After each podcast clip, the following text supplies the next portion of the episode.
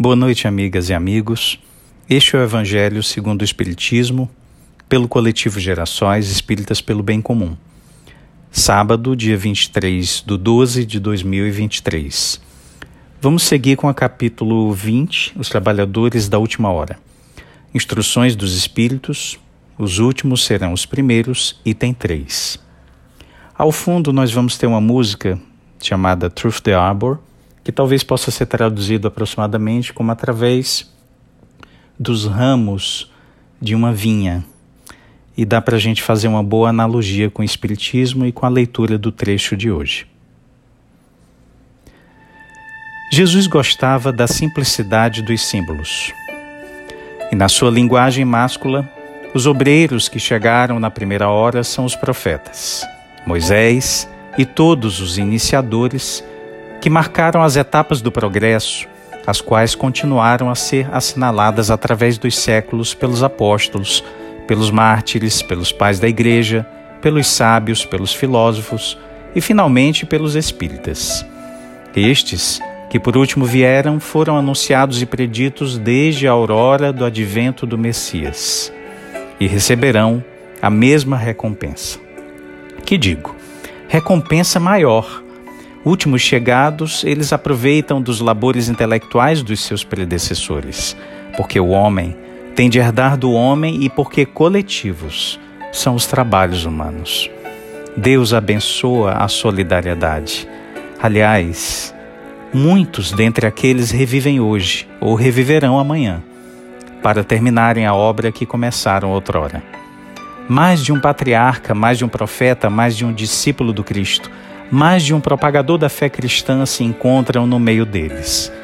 Porém, mais esclarecidos, mais adiantados, trabalhando já não na base, e sim na comieira do edifício. Receberão, pois, salário proporcionado ao valor da obra. O belo dogma da reencarnação eterniza e precisa a filiação espiritual. Chamado a prestar contas do seu mandato terreno, o espírito se apercebe da continuidade da tarefa interrompida, mas sempre retomada. Ele vê, sente que apanhou de passagem o pensamento dos que o precederam. Entra de novo na liça, amadurecido pela experiência, para avançar mais. E todos, trabalhadores da primeira e da última hora, com os olhos bem abertos sobre a profunda justiça de Deus, não mais murmuram, adoram tal um dos verdadeiros sentidos desta parábola que encerra, como todas as de que Jesus se utilizou falando ao povo, o germen do futuro e também sob todas as formas, sob todas as imagens, a revelação da magnífica unidade que harmoniza todas as coisas no universo, da solidariedade que liga todos os seres presentes, ao passado e ao futuro. Henri Heine Paris, 1863.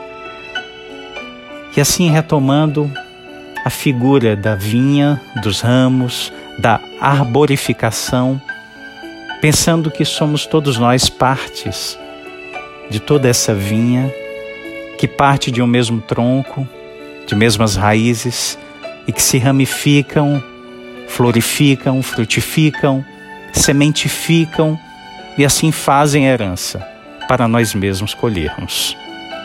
Mas em todos nós, em cada uma dessas partes da árvore, da vinha, dos ramos, fazemos circular da mesma seiva, a seiva trazida pelo Cristo, da lei maior de amor, que será por nós fertilizada no terreno da experiência, a mãos amigas, hoje e sempre.